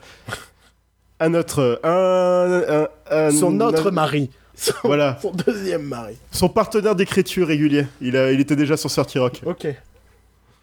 Donc, euh, troisième saison. Je, je me la suis bouffée en deux jours, hein, comme d'habitude, comme chaque année. Toujours aussi drôle. Toujours. euh, Toujours vivant, toujours debout. Toujours, euh, toujours aussi Titus, euh, toujours aussi Kimi, toujours aussi Jacqueline et Liliane. Et ce que je te disais en off, ce qui est vraiment trop bien dans cette saison, c'est qu'il commence à faire des binômes de différents personnages. Ouais, de changer avait- les habitudes. Voilà, on avait l'habitude de voir Jacqueline, donc euh, la personnage jouée par Jane Krakowski, qui était déjà dans Surty Rock. Et pour ceux qui s'en souviennent, elle était dans Les Pires à Feu Viva Rock Vegas, C'est vrai qui était souvent avec Kimi Schmidt, du coup, vu que c'était sa patronne à la base. Mais là, elle commence vraiment à s'intégrer au groupe et il y a quelques épisodes où elle est avec Titus, ou elle est soit avec Titus, soit avec euh, Liliane, et franchement, c'est très drôle. C'est c'est cool qu'ils mélangent un peu plus euh, ces Ouais. binômes euh, qui étaient préconstruits. Je trouve ça, un- Oui, je trouve ouais. ça important euh, dans l'idée de euh, re-rythmer une série, tu vois, de Ouais, ouais, changer les habitudes, c'est euh, intéressant. Et ouais, c'est toujours aussi drôle. Chaque personnage a son arc, évidemment. Titus a le sien. Bon. Je, je vais pas tout spoiler, évidemment, mais euh, ouais, ils, ils ont tous euh, Un arc. un arc. Ils avancent, tout- ils avancent tous dans leur vie. Je veux dire que c'est un peu les Hawkeye de la série. Les Hawkeye? Avengers, Hawkeye. Hawkeye. Ah Genre, ils ont un arc. Genre euh, Robin Ah des oui. Bois. Ok. Genre humour des gens qui ont des arcs. Genre Kat Katniss Evergreen. Everdeen. Genre, euh, Je sais pas, je sais plus son nom. genre le professeur. euh, merde, comment il s'appelle? Du sketch des nuls. Le sketch des nuls? Oh, et des sous à l'arc Ah, d'accord. je sais plus son nom. Mademoiselle Hortense Bon, donc euh, rien à rajouter sur Unbreakable Kimmy Schmidt? Non, c'est toujours aussi drôle. Euh, Et l'épisode 6, je pense que l'épisode 6, c'est l'épisode qui m'a vraiment fait le plus rire de, de toute la série. D'accord. Euh, bah, on va continuer dans la comédie, puisque moi je vais conseiller euh, une série documentaire sur un homicide qui s'est passé dans les années 60. Euh, donc oui, c'est évidemment pas une comédie. Euh, c'est un peu euh, le nouveau Making a Murderer, j'ai envie de dire. Donc Making a Murderer, c'était une série documentaire absolument dingue sur un mec qui pendant 18 ans clame son innocence suite au viol et au meurtre de la femme du shérif ou quelque chose comme ça, je ne sais plus exactement. Je sais pas. Et c'était assez dingue parce que ça avait été filmé sur plus d'une dizaine d'années, tout ça. Mhm. Euh, là, The Keeper, c'est quelque chose de différent, mais c'est un peu dans le même ton, donc c'est-à-dire que ça va vous empêcher presque de dormir le soir. Euh, ici, euh, ça nous raconte à deux époques, c'est-à-dire que ça nous raconte le meurtre d'une nonne qui a eu lieu dans les années 60 et comment, dans les années euh, 2015-2016, euh, d'anciennes élèves de cette nonne qui enseignait dans un établissement catholique euh, continuent à mener l'enquête pour retrouver son assassin. Mhm. Et autant le premier épisode est plutôt classique en mode euh, bah, faites entrer l'accusé, on nous présente un peu le personnage et puis euh, tout à coup, on retrouve son cadavre, machin, tout ça. Non, elle est portée disparue, puis deux mois plus tard, on retrouve son cadavre et tout. Autant le deuxième épisode, c'est un monument de malaise et de euh, sueur froide et de pourquoi je regarde ça, euh, je vais pas dormir ce soir. euh, puisque on, a, on apprend beaucoup de choses sur l'établissement catholique dont, euh, dont les enquêtrices faisaient partie. Ouais. Et, euh, et une des choses euh, qu'on apprend, et ça va pas être le, ça va même pas être le plus glauque de l'épisode, donc c'est pour ça que je me permets de le spoiler, c'est que euh, beaucoup d'élèves vont se rendre compte qu'elles ont en, en point commun d'avoir été par le passé, avant de rejoindre euh, cet établissement catholique, été agressées sexuellement par un de leurs proches.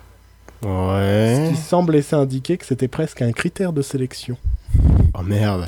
au sein de cette école. Oh putain. Sur ce, je vous souhaite une bonne soirée, dormez bien. Euh, non mais vraiment, c'est ce deuxième épisode, j'étais mal à l'aise, mais il y a ce truc qui me per... Je n'ai vu que les deux premiers, hein, je tiens à préciser. Ouais.